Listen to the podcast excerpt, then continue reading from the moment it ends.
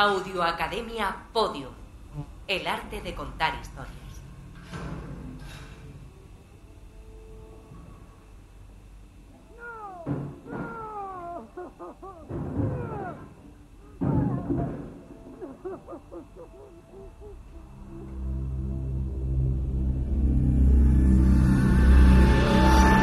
Palabra, unidad léxica construida por un sonido o conjunto de sonidos articulados que tienen un significado fijo y una categoría gramatical.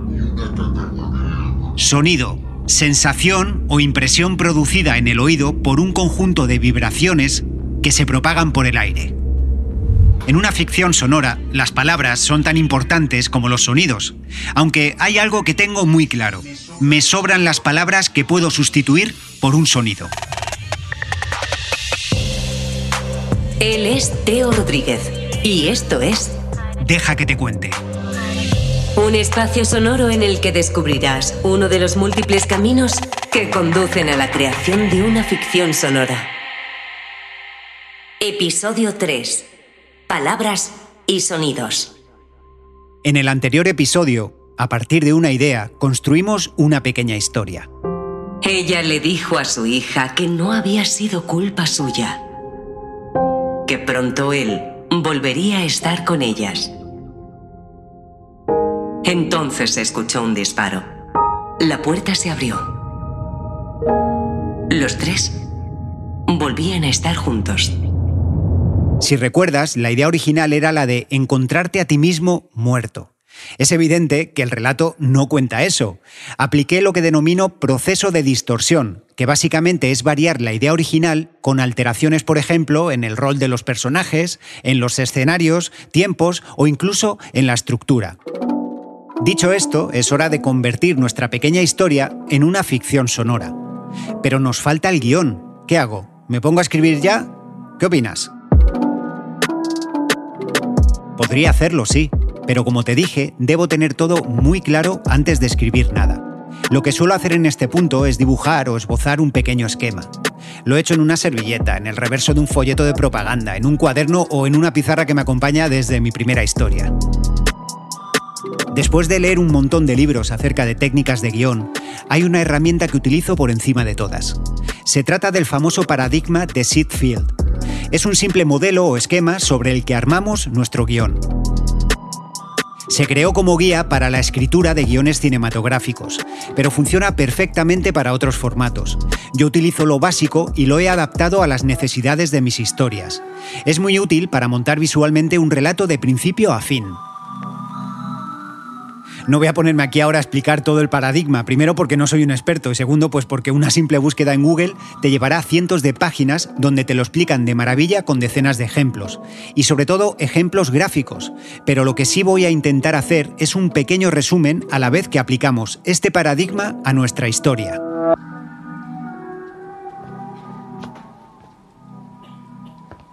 Lo primero que hago es trazar una línea horizontal. Yo lo haré ocupando toda la pizarra. Vosotros podéis hacerlo en una hoja, en una tarjeta, en el iPad, donde os venga mejor. A continuación, esta línea la divido en cuatro partes iguales. Trazo líneas verticales que cruzan la principal. Uno, dos, tres. Ya tenemos entonces el esqueleto de nuestra historia. La línea partida en cuatro. Para seguir mejor esta parte, en la web de Podium, en el apartado de este episodio, podéis descargar los PDFs con el paradigma y otros documentos que luego veremos. Si no podéis ahora, bueno, lo hacéis después, no pasa nada. Venga, pues seguimos. Ahora tomamos la primera porción como el primer acto o presentación. Ponemos un uno arriba para verlo mejor. La segunda y tercera porción como segundo acto o confrontación. Es la número 2. La última porción queda para el tercer acto o la resolución. Tenemos la clásica distribución, planteamiento, nudo y desenlace. Ahora lo vemos todavía más claro, y lo vamos a ver todavía más cuando añadamos estas cruces sobre la línea horizontal. La primera al final del primer acto, aquí. Otra a la mitad del acto 2, aquí. Y otra al final de este mismo acto, del 2. Por último, una cruz más, en la mitad de nuestro tercer acto, que será el clímax de la historia. Sitfield llamó a estos puntos o cruces puntos argumentales, que en definitiva son acontecimientos que cambian radicalmente el sentido de la acción. Podrían ser una muerte repentina, un atraco, una bomba que explota, o algo tan sencillo como un no a una propuesta de matrimonio o un suspenso en un examen de inglés. Field propuso inicialmente dos puntos argumentales. Luego añadió el midpoint, que es la cruz que nos ha quedado en el centro del diagrama, justo en la mitad. Y también incorporó dos cruces más en la mitad de la segunda, aquí, y tercera porción, que llamó puntos de enlace. Digamos que son como postes que mantienen la estructura del segundo acto. Lo importante es que estos eventos cambian el rumbo de la historia. ¿Siempre son los mismos puntos? ¿No se pueden añadir más? Claro, claro que se puede. Recuerda que siempre funcionan como puntos de enlace. Fíjate en el último punto, el del tercer acto, este. Para mí es el más importante. Es el primero que completo porque, como ya conté anteriormente, creo las historias a partir de un final. Pero no son los únicos puntos importantes. A lo largo de esta línea, aquí por ejemplo, o aquí o aquí, voy añadiendo puntos que hacen que mi historia avance. ¿Escenas? Podrían serlo, sí, pero prefiero añadir estos puntos como eventos, eh, no sé, significativos que de alguna manera permiten que mi historia no caiga. Con ello, mi protagonista va superando obstáculos o dificultades con un único objetivo, que es alcanzar su meta. Y esto de las dificultades es muy importante, porque es lo que hace que nuestra historia sea dinámica, que se mueva. Imagina una historia en la que nuestro prota o la protagonista avanza sobre un camino de rosas, todo muy sencillo. Sería aburrida, sería un coñazo, necesitamos acción, tienen que pasar cosas, malas a ser posible. Pero tampoco vale una historia en la que solo vemos desgracias y a un pobre personaje sufrir. Terminaríamos pensando que es idiota. Desconectaríamos. Necesitamos empatizar con los personajes, pasarlo bien y pasarlo mal. Entonces, este encadenamiento de hechos, o eventos, o como lo queramos llamar, además de llevar en volandas nuestra historia, implica el cambio o arco del personaje. Nuestros personajes tienen que cambiar, tienen que haber cambiado después de la cantidad de perrerías que les hemos hecho pasar. De eso van las historias, cosas que pasan y que cambian a las personas. Menudo rollo me he soltado aquí, ¿no? Bueno, paramos unos minutos y nos ponemos con el relato, ¿vale?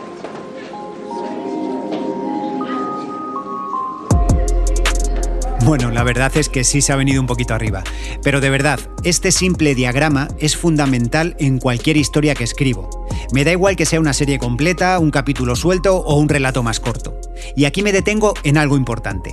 ¿Puedo aplicar esta estructura a la no ficción? Por supuesto que sí. Mira, voy a tomar como ejemplo el anterior episodio de esta serie. Duró algo más de 21 minutos. Si lo divido en cuatro partes y me fijo en los puntos argumentales, tengo lo siguiente. Punto argumental 1. Coincide con la escena de ejemplo de Informe Z, aproximadamente a los 5 minutos. A partir de aquí hablo del tiempo que nos ocupa la creación de una historia. Contar una historia es el objetivo en el episodio. Punto medio. Minuto 10 comienzo a hablar del desarrollo de una idea. Punto argumental 2. Minuto 15. Estoy en plena narración de la experiencia que tuve con 11 años y que me impactó. Momento importante, porque ocurre algo muy gracioso. En este punto, si hablamos de cine, es el momento en el que se produce la muerte, entre comillas, o descenso a los infiernos de nuestro personaje. Recuerda, por ejemplo, a Frodo en El Señor de los Anillos cuando casi muere cuando le pica la araña gigante. Pues bien, en mi experiencia, narro que llegué a pensar que estaba muerto. Curioso, ¿no? El clímax. Minuto 20. Escuchamos el pequeño relato que utilizaremos en este mismo episodio como ejemplo y que era nuestra meta final del episodio 2. En este episodio, en el tercero, nuestra meta será escuchar el montaje definitivo de este relato, que a lo sumo es el objetivo de toda esta serie, mostrar el proceso completo de una ficción sonora de principio a fin. Con la práctica llegas a manejar los tiempos de una forma sorprendente. Casi te sale solo, y esto es algo que no puedo explicar, no puede enseñarse. Es algo que surge cuando has escrito muchas historias y has empleado mucho tiempo en desarrollar una metodología de trabajo. Yo tengo la mía y tú debes tener la tuya. Huye de aquellos que intentan imponerte reglas. Es como intentar imaginar un mundo en el que todos comiéramos lo mismo, camináramos de la misma forma o tuviéramos el mismo coche. Esa libertad que nos gusta tener para tomar decisiones en nuestra vida es la misma que debemos tener a la hora de contar una historia.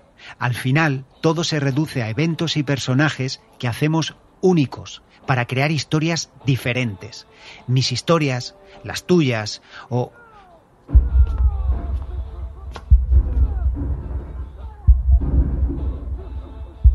o la suya podría contar su historia.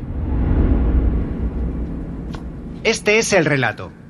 Ella le dijo a su hija que no había sido culpa suya, que pronto él volvería a estar con ellas. Entonces se escuchó un disparo. La puerta se abrió. Los tres volvían a estar juntos. Fijaos en la cantidad de elementos interesantes que podemos usar. Se habla de culpa, lo que implica que algo relevante ha ocurrido, algo que ha separado la unidad familiar. Esta separación nos conduce al objetivo, a nuestra meta, que es volver a juntarlos. También tenemos un incidente impactante, un detonante, un disparo. Y este disparo casualmente provoca que la familia vuelva a estar unida. Antes de llevar este relato al paradigma, debemos saber que en el caso de los relatos cortos casi prescindimos del segundo acto. Es simplemente por el tiempo o el espacio del que disponemos para incluir toda la información. En un relato corto casi pasamos del detonante a la resolución. ¿Por qué? Pues para que sea más impactante. Nuestra resolución, que es cuando la familia vuelve a estar unida, sería nuestro clímax. ¿Y qué ha pasado antes? Que hemos escuchado un disparo. Este disparo es nuestro segundo punto argumental. Nada más producirse, la historia cambia de rumbo, directa al desenlace. ¿Y cuál sería nuestro primer punto argumental? Pues cuando la madre le dice a su hija que pronto volverían a estar juntos. Es muy sutil, fijaos que aquí se marca el rumbo. Pasaríamos del planteamiento, en el que por ejemplo podríamos escuchar a la chica hecha polvo llorando o lo que sea, al segundo acto. Entramos en tensión, pendientes de esa promesa. Pero claro, para sostener esto necesitamos algo más, algo más que sea capaz de sostener esa tensión, de mantenerla, se me ocurre, por ejemplo, introducir, em, no sé, unos sonidos en otra habitación. Sonidos extraños. Quizás hasta leves susurros de un hombre. O una llamada a la puerta. Una llamada a la que nadie contesta. Es más tensión. Podría ser nuestro punto medio, por ejemplo. Fijaos, eso y unos cuantos lamentos más del hombre sujeta el acto hasta el disparo. ¡Pum! Y luego Justo antes del clímax, la puerta se abre y a través de ella aparece el padre. Los tres vuelven a estar juntos. Con el paradigma ya listo y alguna que otra nota, ya estoy preparado para ponerme a escribir el guion. Y llega la pregunta, ¿qué formato de guion usar? Mi respuesta es siempre la misma, el formato que mejor te venga. Es así de simple. En todos estos años he probado de todo. He utilizado programas específicos de escritura de guion. He creado distintos formatos en Word. He seguido la sugerencia o plantillas de otros compañeros, etcétera, etcétera. Pero al final, lo fundamental es sentirte cómodo. Algo que tengo muy claro es que un guion es una herramienta. No es más que un documento funcional que me permite trabajar con los actores y el diseño sonoro. Está escrito de forma clara y con las indicaciones que realmente necesito. Suelen ser guiones muy escuetos, casi se limitan a la cabecera de escena y a los diálogos con sus acotaciones si las tienen. Para las músicas y efectos uso muy poco texto, aunque aquí es verdad que hago algo de trampa. Al ser yo el que se ocupa del diseño sonoro, me ahorro un montón de palabras que al final solo ocupan espacio. Y aquí abro unas comillas muy grandes. Para mí, un diseñador sonoro es igual de importante que un guionista o un director. ¿Qué quiero decir con esto? Pues que él debe hacer su trabajo. Y al final, al tratarse de contenido en audio, está en sus manos que escuchemos hasta el final o que decidamos arrancarnos los auriculares de los oídos. El diseñador sonoro para mí es un intérprete más. El sonido en muchas ocasiones es un personaje. ¿Recuerdas el ejemplo de la radiación en el episodio 1? Más adelante lo verás en nuestra historia, pero ahora pongo un ejemplo. Bueno, antes de ir con el ejemplo, te recuerdo que en la web de Podium, dentro del apartado de esta serie, tienes un PDF con todos estos ejemplos para que los puedas seguir a la vez que escuchas. Venga, vamos a ello. Esto leemos en la primera página de guion de la segunda temporada de Informe Z. Exterior día. Colegio Los Bosques. Ambiente bosque. Llueve. Tormenta. Al fondo se escucha un zombi que se acerca. Comienza a sonar el temporizador de una bomba. Cuenta atrás. El zombi se enfada. El pitido acelera. La cuenta atrás llega a su fin. Cuando parece que la bomba va a explotar, corte a música de cabecera.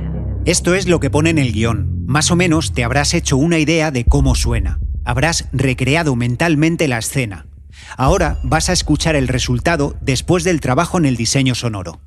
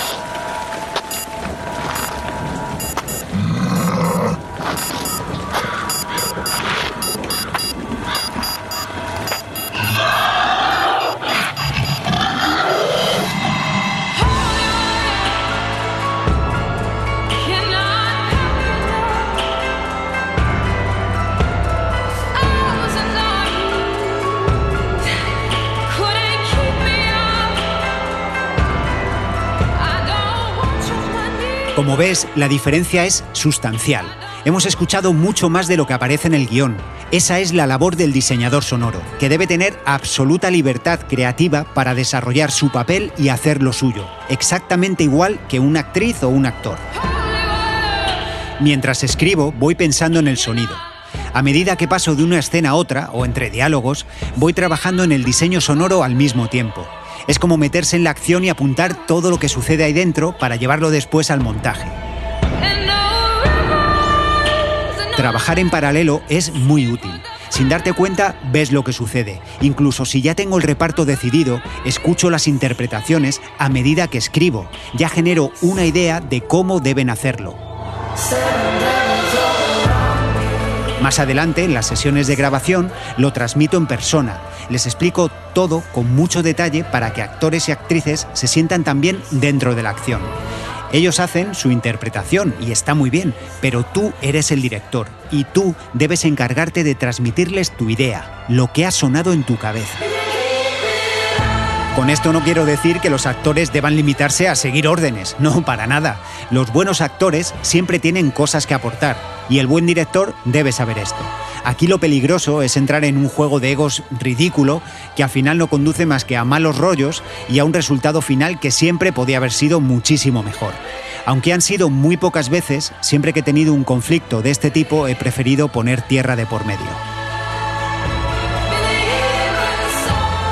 Si tuviera que marcar una norma en mi forma de trabajo, es la de trabajar con muy buen rollo, con un buen ambiente. En esto soy cristalino. Para bien o para mal, enseguida se me nota en la cara. Puede que sea un defecto, pero prefiero pensar que es una virtud. Por eso casi siempre trabajo con los mismos. A lo largo de muchos años hemos creado un grupo en el que además de trabajar mucho y muy duro, nos divertimos todavía más.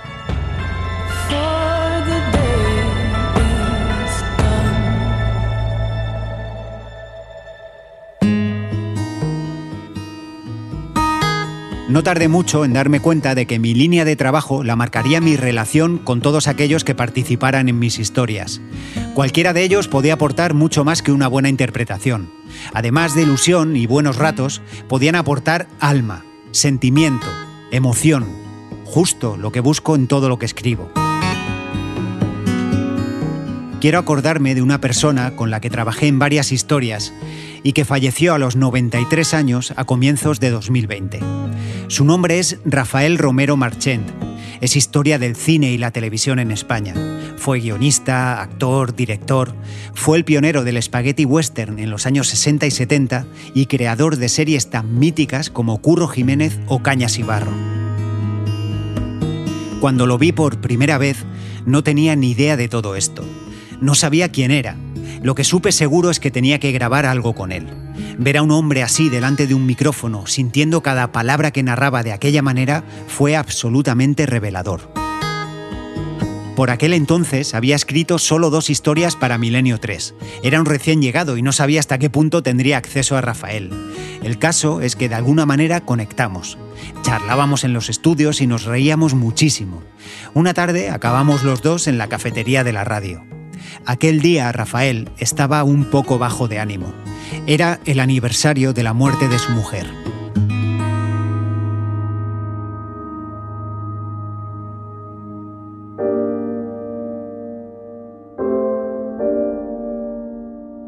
Estábamos los dos solos. Yo pedí un café que al final no me bebí.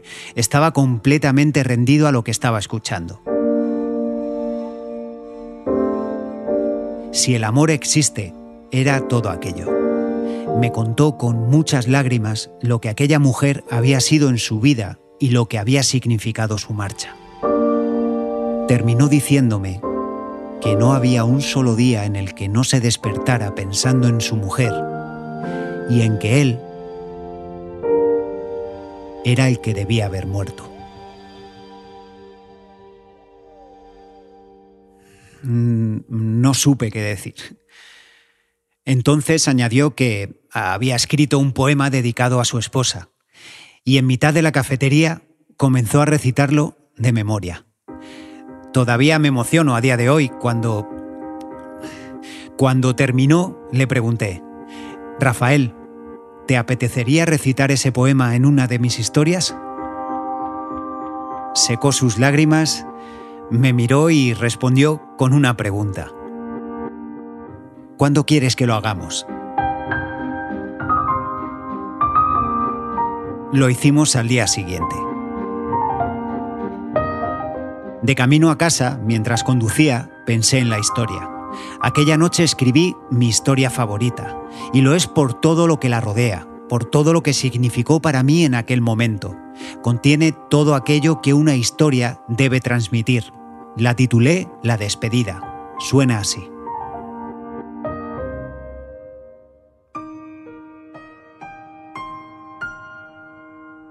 Sentimiento intenso del ser humano, que partiendo de su propia insuficiencia, necesita y busca el encuentro y unión con otro ser.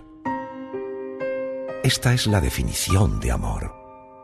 Si logramos encontrarlo, compartirlo, y somos capaces de mantenerlo encendido a través de toda una vida, lo habremos ganado todo. Y nada, nada nos habrá vencido. Y hasta en los peores momentos, el amor es capaz de mantenernos vivos. Teresa, mi amor, han pasado muchos años y, y todo lo que me has dado, todo lo que hemos vivido. Rafael estaba de pie junto a su esposa, intentando explicar con palabras algo que iba mucho más allá. Hay tantas cosas que debo agradecerte. Desde que éramos unos críos, eh, con 15 años, ¿te acuerdas? Sabía que ibas a ser la mujer de mi vida, pero lo que no sabía es que se pudiera amar tanto a una persona. Recuerdo tras recuerdo, Rafael encontraba alivio en sus propias palabras, aun sabiendo que Teresa no le escuchaba. Tengo aquí el poema que tanto te gusta y, y que tantas veces he leído para ti. Rafael comenzó a recitar aquel poema.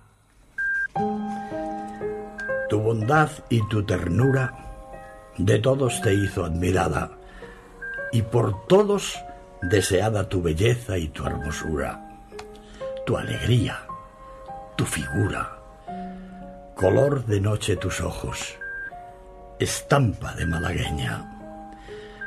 Fui capricho a tus antojos como roca, como peña que va acariciando el mar, y no pude despertar sin finalizar el sueño. Fuiste mía, fui tu dueño, tú mi dueña, vida mía. Tras los años de ilusión, va apareciendo el hastío. Se termina la pasión. No hay deseo. Nace el frío. Pero el amor permanece. Cambia el nombre por entero. Nos parece que anochece y en realidad amanece el cariño verdadero. Una lágrima recorrió suavemente la mejilla de Teresa. Fue como si las palabras de Rafael hubieran activado sus recuerdos.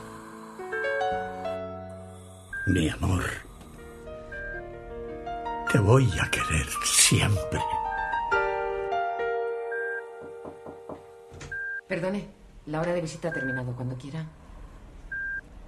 Sí, sí, enseguida salgo. No se preocupe.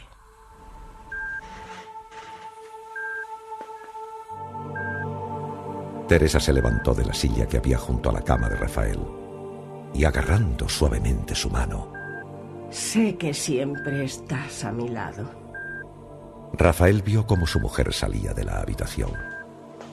Y allí quedó él, de pie, viéndose a sí mismo tumbado en la cama, donde había pasado los últimos nueve años en coma.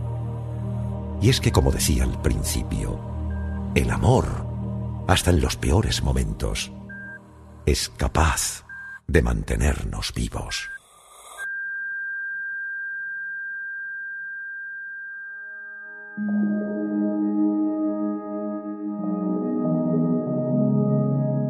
Cuando Rafael escuchó el relato, me puso la mano en el hombro, me dio las gracias y me pidió que no dejara de contar historias.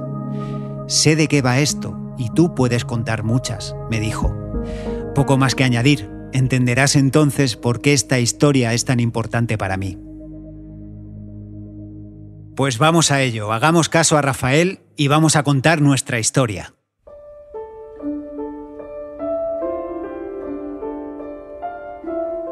Considero la escritura el momento más íntimo del proceso. Yo lo hago siempre en casa. Me encierro en el estudio y me pongo música. ¿Y qué tipo de música? Bueno, pues cuando escribí la novela, cuando comencé a escribirla en 2010, me hice un par de listas de reproducción en Spotify que titulé Mientras escribo, mismo título de un libro de Stephen King que jamás dejaré de recomendar. Es una guía esencial acerca de cómo contar historias. Maravilloso. Y volviendo a la música, no es que siempre la escuche, no es algo obligatorio, no es una norma para mí, más bien la utilizo como vía de inspiración. Si echas un vistazo a estas listas, verás que se trata de una recopilación de bandas sonoras de películas como El Sexto Sentido, El Incidente, El Bosque o series como Perdidos. A los pocos segundos, dejo, entre comillas, dejo de escuchar, pero para entonces ya han logrado su cometido, que es marcar el tono de lo que escribo. Ahora, mientras tecleo el guion de lo que escuchas, no suena la música de fondo, suenan un montón de niños que están jugando justo debajo de mi ventana. Espera, pillo la grabadora y lo grabo, ya verás. Si necesitara más concentración o tranquilidad, no estaría escribiendo en estas condiciones. Todo depende del día y sobre todo de lo que quiera contar. Es así de simple, no descubro nada nuevo y tampoco te puedo contar mucho más. Digo yo que cada uno tenemos nuestras manías. Lo importante es lograr un ambiente que nos haga sentirnos cómodos. Me da igual si escuchas música, si tienes Twitter abierto o si no has silenciado el móvil. Me da igual. Nadie mejor que tú sabe lo que necesitas para crear. Y esto, lo que escuchas ahora mismo, es el ambiente que tenía mientras escribí el pequeño guion del relato en el que estamos trabajando, que por cierto, he titulado Juntos. Como puedes escuchar, es lo suficientemente tranquilo como para concentrarme. Pero también, al ser un tipo muy nervioso, necesito parar o distraerme con otras cosas. Por eso no soy de los que desconecta Internet o apaga el móvil. Recurro a esas distracciones cuando me atasco o cuando por el contrario doy con algo que funciona muy bien. Es como ir superando etapas que merecen una recompensa. Aunque el guion apenas tiene un par de páginas, no voy a leértelo aquí ahora entero, pero lo que sí puedes hacer es ir a la página de Podium y descargarlo para seguirlo mientras escuchas, si es que puedes hacerlo ahora, claro, y si no puedes, lo haces después si quieres. Ahora entramos en el diseño sonoro. Vamos a ir quitando todo lo que suena de fondo. Ahora nos encontramos en una especie de vacío al que iremos añadiendo elementos sonoros. Yo lo que hago siempre es enfrentarme al proyecto en vacío como lo haría un pintor a un lienzo sin un solo trazo. Y para ser un poco más gráfico, ¿recuerdas aquella escena de Matrix en la que Neo se encuentra en una habitación completamente blanca e infinita y van apareciendo diferentes escenarios? Pues ahora nosotros estamos en un lugar parecido. A nuestro alrededor no hay nada. No hay. Y lo primero que hago aquí es crear el ambiente de la escena. Siempre voy de lo general a lo más concreto. Si voy al guion, leo en la cabecera de escena. Interior. Pasillo piso. Noche. Lo que he hecho es grabar el ambiente real que tengo en mi casa. Suena así. Grabo un tiempo suficiente como para no tener que recurrir a un bucle. No me gusta nada escuchar el mismo sonido cada dos o tres minutos y ya con el ambiente de fondo incorporo otros elementos que den un poco más de empaque a la escena. Lo hago sobre todo para dar un rollo acorde al tono de la historia o para aportar algo de información. Leo en el guion. Fluorescentes. Moscas. Puerta semiabierta chirría. Golpes. Las moscas en este contexto las uso como símbolo de suciedad o abandono, lo mismo que ese fluorescente que va y viene. Aquí, como diseñador sonoro, reforzaría la escena, por ejemplo, con una ventana abierta, que explicaría ese chirrido de la puerta. Añadiría también una persiana o un store que se agita con el viento. Y también el ladrido lejano de un perro. Y para rematar,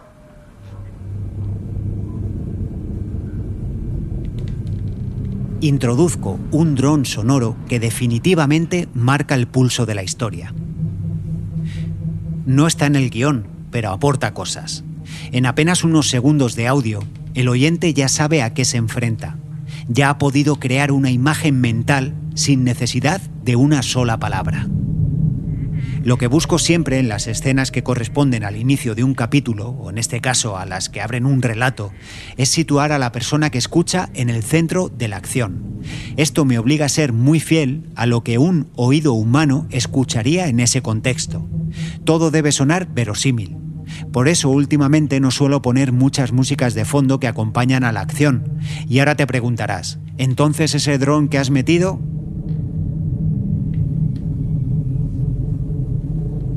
Es casi como un personaje más. Suena oscuro, trágico, inquietante. Busco más una sensación que un acompañamiento. Y este dron que he utilizado en este comienzo ahora desaparece. Lo quito de en medio para centrar la atención en lo que viene ahora. En este tipo de historias las pausas son muy importantes, generan tensión. Algo parecido sucede en el cine con esos planos fijos que durante segundos nos hacen contener la respiración. En este momento de cierta tranquilidad necesitamos que pasen cosas. Necesitamos escuchar a los personajes, al menos sentir que están ahí. Por los golpes podemos intuir que hay alguien al otro lado de la puerta. ¿Quién? Iván, 37. Tono desgarrador. Escuchamos a Iván gritar de una manera desgarradora. Sonarán también más golpes. Cosas que se rompen, cristales, madera, lo que sea. Lo importante es saber que alguien no está bien y que lo está pagando con todo lo que encuentra en su camino. Y si he dicho que tiene que sonar como en otra habitación, tiene que ser así. Podemos hacerlo con un simple efecto de ecualización, muy sencillo. Y lo mismo con todo lo que suene en esta habitación en la que yo ahora me encuentro. Todo es cuestión de probar hasta dar con lo que buscamos.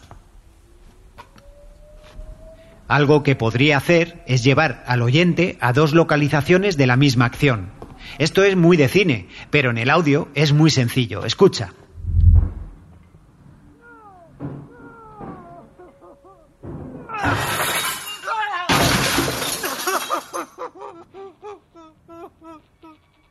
De hecho, esta misma escena ya la habías escuchado antes cuando el otro Teo estaba en su casa y ha dicho eso de podría contar su historia. Son pequeños detalles que siempre marcan la diferencia. Y ahora, después de nuestro pico de tensión, regresa la calma. Ya no escuchamos nada, pero sabemos que ahí dentro pasa algo. El ritmo es el latido de las historias. Tenemos subidas y bajadas. Si no las hay, o agotamos al oyente o hacemos que se duerma. Así que debemos introducir nuevos latidos. Al fondo del pasillo, recibidor, comienza a escucharse el llanto contenido de Paloma, 14. Esto nos vuelve a meter en tensión. Situamos en el plano ese llanto. Fíjate que busco la sensación de lejanía. Con ello quiero que prestes más atención. Quiero que te hagas preguntas. ¿Qué pasa? ¿Quién es? ¿Por qué llora? Las respuestas a estas y otras preguntas nos las deben dar los personajes con lo que dicen y con lo que hacen. ¿Recuerdas lo que comenté en el episodio anterior acerca de los narradores? Aquí no vas a escuchar un narrador. Lo que vas a escuchar es lo que sucede aquí dentro, en este pasillo.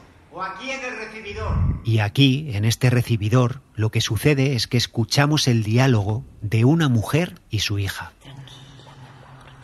Una mujer intenta calmar a una chica joven. Se habla de culpa. Conocemos que ambas son madre e hija. Y cuando la cosa se calma,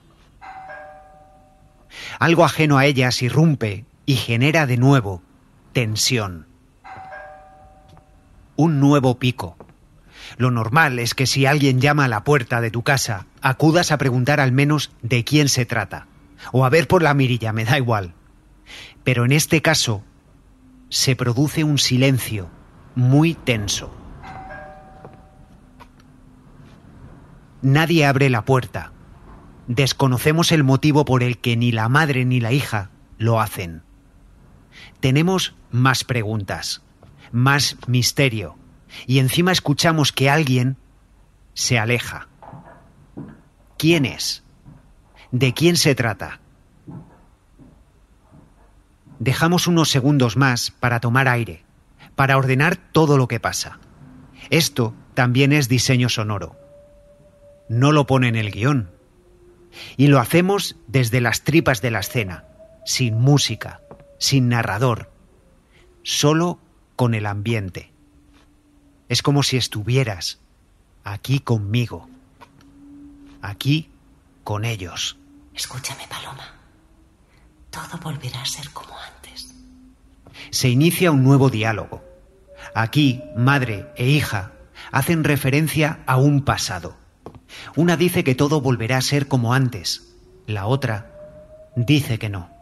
Justo en este punto conocemos la meta de esta historia, cuando la madre afirma, volveremos a estar juntos. Ahora fallan las luces, regresan las moscas, se crea un mal rollo sonoro que confirma que algo raro sucede aquí. Y para rematar, la madre concluye, ¿Los tres? Damos un poco de espacio para responder a esa pregunta. Seguro que tú sabes quién es la tercera persona. Si alguien no lo sabe todavía, leo en el guion. Al fondo se escucha el lamento nervioso de Iván, padre de familia. Nos acercamos. Y lo hacemos subidos a un nuevo dron musical. Uno que sea muy oscuro, más denso todavía. A través de los auriculares sentimos esos lamentos más cercanos. Nos situamos en la puerta. Incluso parece que podemos abrirla, pero nos quedamos ahí, quietos, a la expectativa de lo que pueda pasar.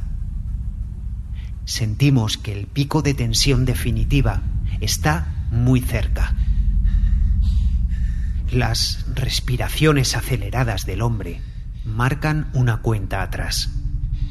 Para generar todavía un poco más de tensión, eliminamos el dron y dejamos de nuevo solo el ambiente. Ahora solo queda esperar.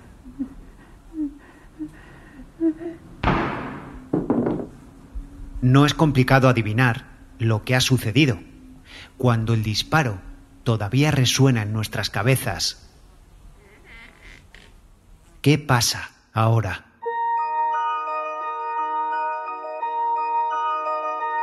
Bueno, ya sabes lo que pasa en esta historia, pero tendrás que esperar al final para escuchar el relato completo. Antes vamos a hacer una pequeña recopilación de todo lo que hemos hablado en este episodio. Y recuerda que en la página web de Podium, en el apartado de la serie, de esta serie, Deja que te cuente, tienes unos cuantos archivos para descargar, que quizás te sirvan para entender mejor todo lo que has escuchado. Antes de comenzar a escribir el guion, preparo a fondo la estructura.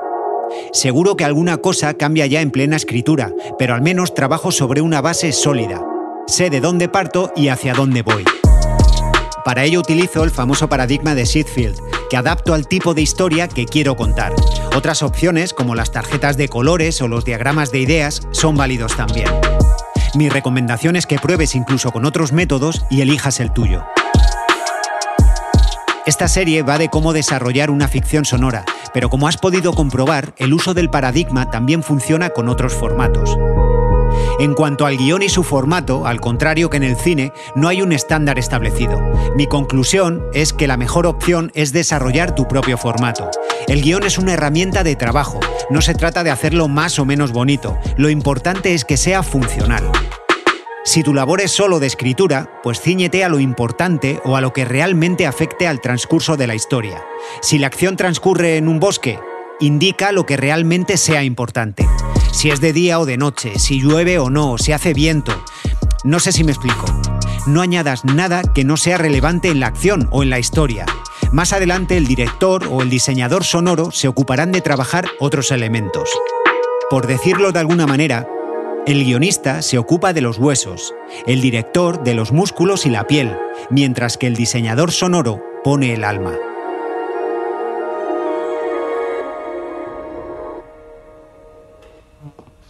Sí, el alma.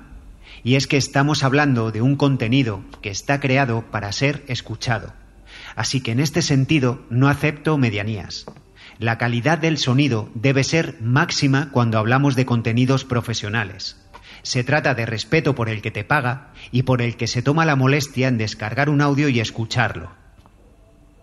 Un ejercicio muy bueno es visualizar, Visualiza la acción y toma nota de los detalles más insignificantes, de cualquier sonido que aporte pinceladas a la escena. Al final estos detalles son los que marcan la diferencia. Este es el objetivo final, marcar la diferencia y conseguir un contenido original que ofrezca algo novedoso. Y ahora sí, vamos a escuchar lo que está pasando al otro lado de esta puerta. Así suena nuestra historia. Juntos.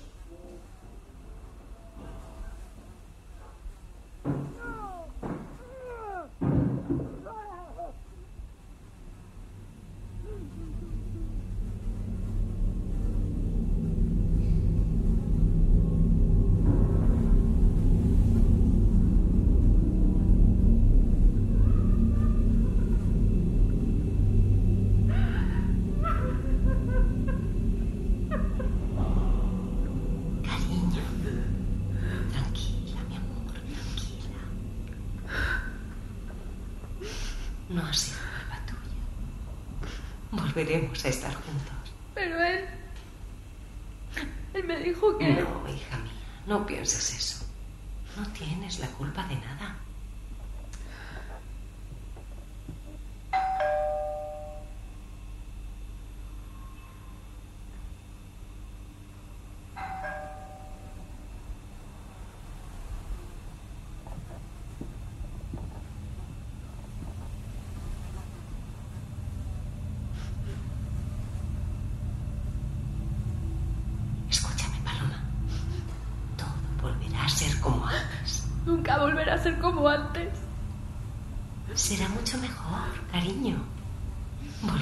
estar juntos.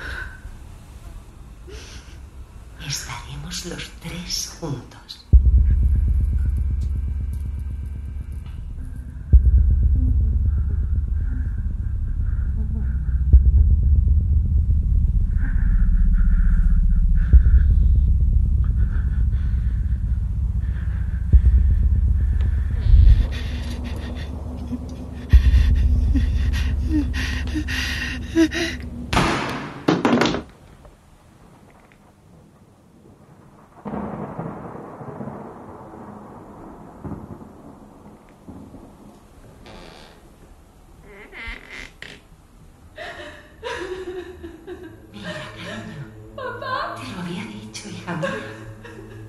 Ahí está papá. Papá. Ha vuelto con nosotras. Volvemos a estar juntos.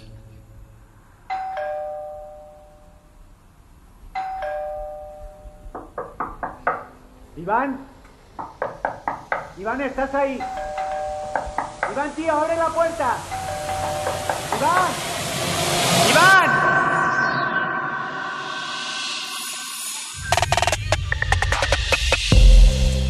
En el siguiente episodio, que será el último, puede que te cuente algo acerca de cómo acabé contando historias y sobre todo responderé algunas preguntas que me han ido llegando a lo largo de estas semanas. Y recuerda que todo lo que has escuchado hasta aquí es solo mi manera de trabajar, que no es ni la mejor ni la peor, es solo la mía. Él es Teo Rodríguez y esto es Deja que te cuente. Un espacio sonoro en el que descubrirás uno de los múltiples caminos que conducen a la creación de una ficción sonora. Deja que te cuente. Dirección, guion y diseño sonoro de Teo Rodríguez. Contenidos adicionales en podiumpodcast.com.